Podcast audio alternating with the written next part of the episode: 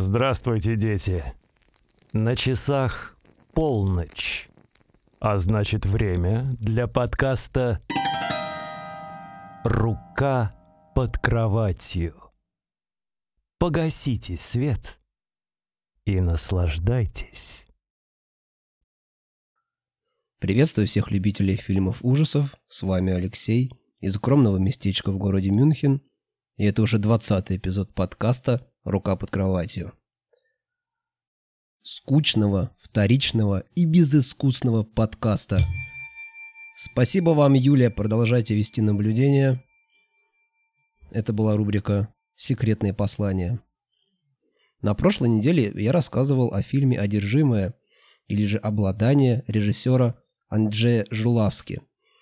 Это очень тяжелый фильм, который оставил после себя достаточно много вопросов и очень тяжелое впечатление. Поэтому в этот выпуск я решил выбрать фильм более-менее простой, который бы не столько загружал мозги и просто бы был таким неплохим времяпрепровождением. Я не знал, что же посмотреть, и вот я наткнулся на афишу. Я не побоюсь сказать, что я купился – я тот, кто купился на картинку. На афишу фильм называется «Пустота. The Void». Это фильм 2017 года. А для тех, кто слушает мой подкаст э, в группе ВКонтакте, напомню, есть группа ВКонтакте, которая называется Horror Hand.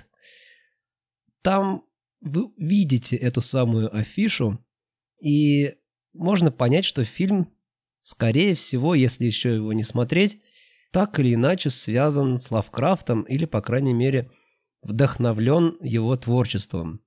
А так как я поклонник творчества Лавкрафта, я с удовольствием нажал на плей. И вот сегодняшний выпуск посвящен фильму «Пустота».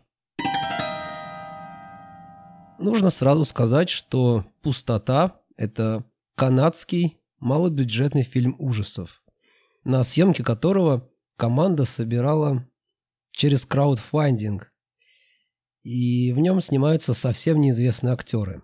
Фильм начинается сразу э, с символа черной пирамиды на двери, который показывается крупным планом.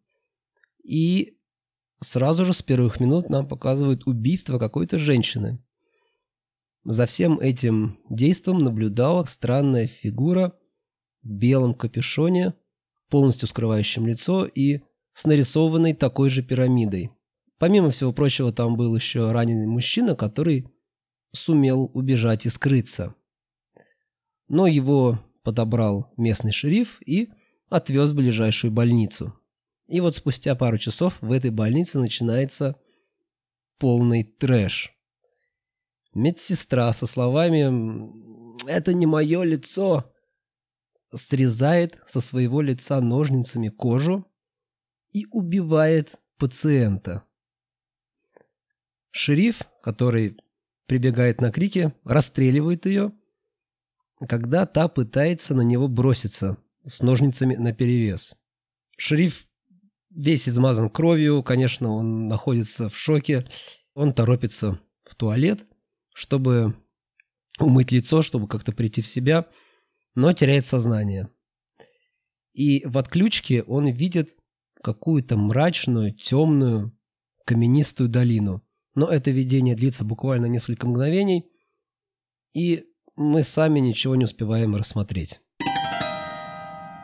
Шериф, а его зовут Дэниел, пытается по рации вызвать подмогу и вообще дать знать диспетчерам, что творится что-то странное – и что неплохо было бы прислать ему подмогу. Но на вызовы никто не отвечает.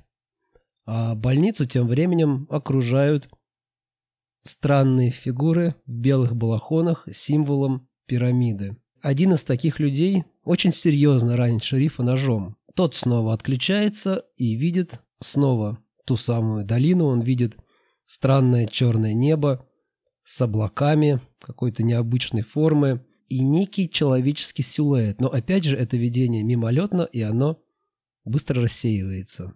Шериф приходит в себя, снова вокруг крики, вопли, Это пришел в себя тот раненый, которого не так давно шериф подобрал. Все к нему сбегаются и видят вот такую сцену. Они видят некую неведанную фигню, которая пытается сожрать незнакомца. Это медсестра, которую не так давно застрелил шериф, и превратилась вот в это. Кое-как ее удается запереть в палате, а незнакомца чудом вытащить оттуда. И дальше начинается бешеная кутерьма. Тут в больницу врывается два мужика с ружьем и целятся во всех. Они хотят добить того странного раненого. Он берет в заложники беременную пациентку и прикрывается ею от ружья. Его хотят успокоить, но тот отмахивается ножом и убивает главного врача Ричарда. Мутировавшая медсестра вырывается из палаты и утаскивает второго полицейского. Психа с ножом вырубает дед беременный. Мужики с ружьем следуют за монстром, а тот уже пожирает свою жертву и забивают этого монстра топорами. Фух. Выдохнул. Наступает передышка. Веселая компания из шерифа и вот этих вот э, двоих странных вновь перешедших людей, агрессивно настроенных. Это, судя по всему, отец и сын. В общем, они решают достать из машины шерифа дробовик. И с опаской выходят из больницы на улицу. И снова набираю в грудь побольше воздуха. Культисты в балахонах у машины окружают копы этих двоих. Шериф судорожно пытается достать ружье. Культисты с ножами на перевес кидаются на отряд смельчаков. Шерифу удается вытащить дробовик, и он убивает ближайшего культиста. Остальные культисты замирают. Вся компания успешно возвращается в клинику. Ох. Пожалуй, я на этом прервусь, а иначе мне понадобится кислородная подушка. Поэтому послушайте рубрику «Страшилки». Я пока пойду фор форточку открою. Страшилки.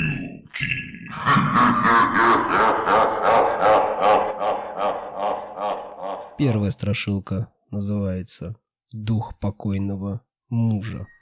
Однажды в лесу остановились геологи. На ночь поставили сторожевого. Утром его на месте не оказалось. На следующую ночь поставили другого. Он тоже исчез. Один из геологов видел, как он пошел за хворостом и не вернулся. Они решили уйти с этого места. Неподалеку, на краю леса был хутор, где жила одинокая женщина. Геологи попросились к ней на ночлег. Ночью в дверь послышался стук. Женщина спросила, кто там? Из-за двери послышался голос. «Я дух твоего покойного мужа». Женщина захотела уже открыть, но один геолог позвал ее к окну, и она увидела сквозь двери летающую голову с бородой и клыками. Под утро голова исчезла. На следующую ночь в кровать вместо женщины положили куклу. К двери привязали канат, а в потолке проделали дыры. Ночью послышался стук. Геолог потянул за канат, и дверь открылась. В комнату влетела голова, схватила куклу и хотела улететь, но дверь уже была заперта. Через дыры в потолке геологи с чердака кидали факелы. Так она там и сгорела вместе с домом. Вторая история называется «Вещий сон». Жила одна семья – мать, отец дочь четырех лет и трехмесячный сын. Однажды отцу приснился странный сон, как будто он пришел к своему отцу в могилу. Они поговорили, и отец ему сказал, «Торопись вернуться домой, пока ты спишь, если будешь еще в дороге, а тебя разбудят, ты умрешь». Только он это сказал, как к мужчине подошла жена и разбудила его. Через несколько дней он умер. Прошло некоторое время, однажды жена пришла на могилу к мужу и вдруг услышал голос из могилы. «Дорогая, натопи в эту субботу баню, и мы вымоемся». Женщина очень испугалась, но не посмела ослушаться и в субботу на ночь вытопила баню. в полночь к ней постучали в окно. И раздался голос ее мужа. «Ты готова? Возьми детей и пошли». Женщина собрала белье, взяла детей, и они пошли в баню. Когда муж стал снимать ботинки, жена увидела, что вместо ног у него копыта. Она испугалась и сказала, «Я полотенце забыла, сейчас забегаю домой и принесу». Но побежала она не домой, а звать соседей. Когда они вбежали в баню, девочка лежала мертвая в ванночке с горячей водой. А мальчик, тоже мертвый, лежал на полу. На груди у него был след копыта. Мать вдруг стала задыхаться и упала замертво, а соседи все превратились в чугунные статуи. Из морга раздается телефонный звонок. На том конце провода оказывается Ричард, главврач, которого не так давно убил этот раненый псих. И, судя по всему, именно Ричард и стоит за всем этим непотребством и зовет шерифа Дэниела спуститься к нему. Ведь, помимо всего прочего, Ричард утащил в подвал одну из медсестер. Но перед этим все эти осажденные решают расспросить раненого наркомана, ведь, судя по его реакции на все вот эти безумные события, он что-то знает. И он рассказывает историю, что его заманили в какую-то хижину в лесу. Это э, та самая хижина, с которой и начался фильм. И вот в этой вот хижине Ричард, главврач, проводил сборище некоего странного и зловещего культа.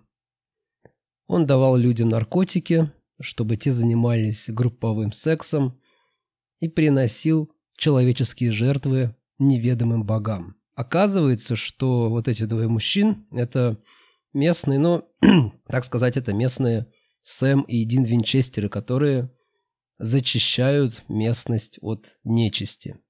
Они, собственно говоря, этим и занимались, когда устроили бойню в хижине. Итак, Дэниел и вот эти двое незнакомцев спускаются в подвал. И там обнаруживается скрытая до сих пор и никем не найденная Лестница, ведущая еще глубже, куда-то совсем в темные глубины. И вот там внизу они видят расчерченную на полу геометрическую фигуру. И на двери также нарисована та самая черная пирамида. А повсюду лежат какие-то изуродованные тела и развешаны оторванные, отрезанные конечности. И, судя по всему, за этой самой дверью безумный доктор и занят с медсестрой. Медсестра лежит скованная на операционном столе, рядом стоит Ричард и чистит хирургические инструменты. И произносит свой монолог, в котором объясняет, что уже давно занимается экспериментами по созданию из людей различных неприятных на вид существ. И что он также поклоняется некой бездне, и что его дочь потерялась в этой бездне, и что он, Ричард, ее скоро призовет. А, и еще в конце концов так мимоходом упоминает, что уже изменил и саму медсестру, пока она была без сознания.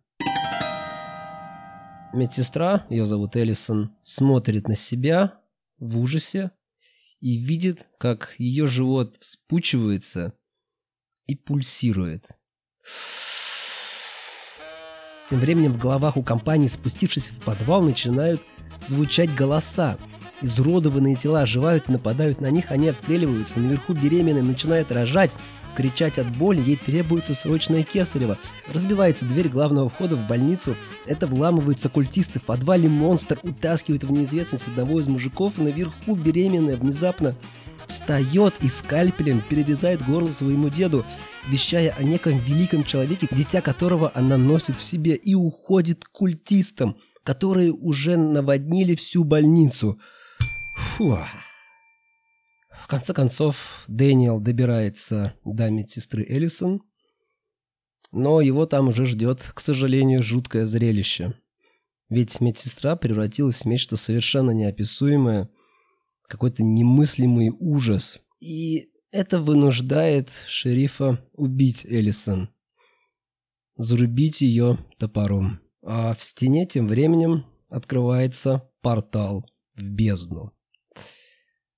Шериф смотрит на все это, и тут ему в спину вонзает нож та самая беременная фанатичка и с блаженной улыбочкой направляется к порталу, рядом с которым ее уже ждет преобразившийся Ричард. Он поясняет, что его дочь возродится в ребенке вот этой девушки.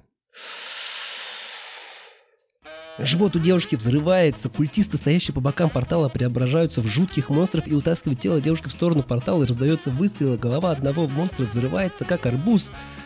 Это ворвались папаша с сыном, местный сын один Винчестере. Они вступают в схватку с преобразившимся культистами, отца сильно ранят, и он приносит себя в жертву, облившись топливом и поджигая себя и монстра. Фу, выдохнули. А пока мне несут кислородный аппарат, э, Юрий Шептунов спешит вам рассказать об очередных фильмах. Послушаем, что он нам принес сегодня. Всем привет! Меня зовут Юрий Шептунов. И сегодня очередные два фильма. Первый фильм называется «Другой». Производство Ирландия, 2018 год. Оригинальное название звучит «The Hole in the Ground». Все начинается с того, что мать и сын переезжают в другой дом на окраине города. В один прекрасный день парень сбегает из дома, и мать находит его возле какого-то кратера, похожего на след от метеорита. И все бы ничего, но вскоре она встречает сумасшедшую женщину, которая убила своего сына, говоря, что это был совсем не он, а монстр. Также эта женщина увидела неладное и в ее сыне. Спустя несколько дней даже мать начала замечать что-то неладное. Второй фильм называется «Суспирия». Фильм также 2018 года. В главной роли снимается Тильда Суинтон. Фильм нам повествует о молодой американке, которая приезжает в Берлин, чтобы присоединиться к знаменитой танцевальной группе. Однако в стенах студии девушка внезапно обнаруживает нечто зловещее и сверхъестественное. Вскоре она понимает, что станет следующей жертвой, если не успеет раскрыть тайну проклятия, которое окутало легендарную танцевальную академию. На сегодня все. До следующей недели.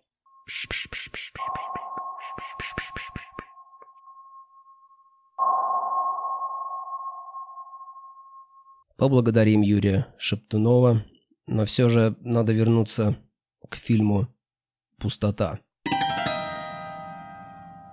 Шерифу тем временем удается доползти к Ричарду, стоящему у портала, и из последних сил Дэниел толкает Ричарда в портал.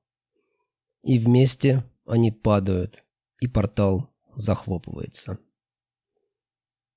Больница пуста, все культисты тоже куда-то пропали.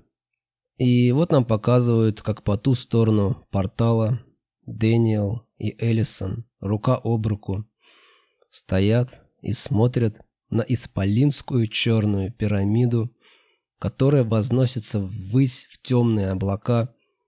Вокруг сверкают молнии. На этом фильм заканчивается.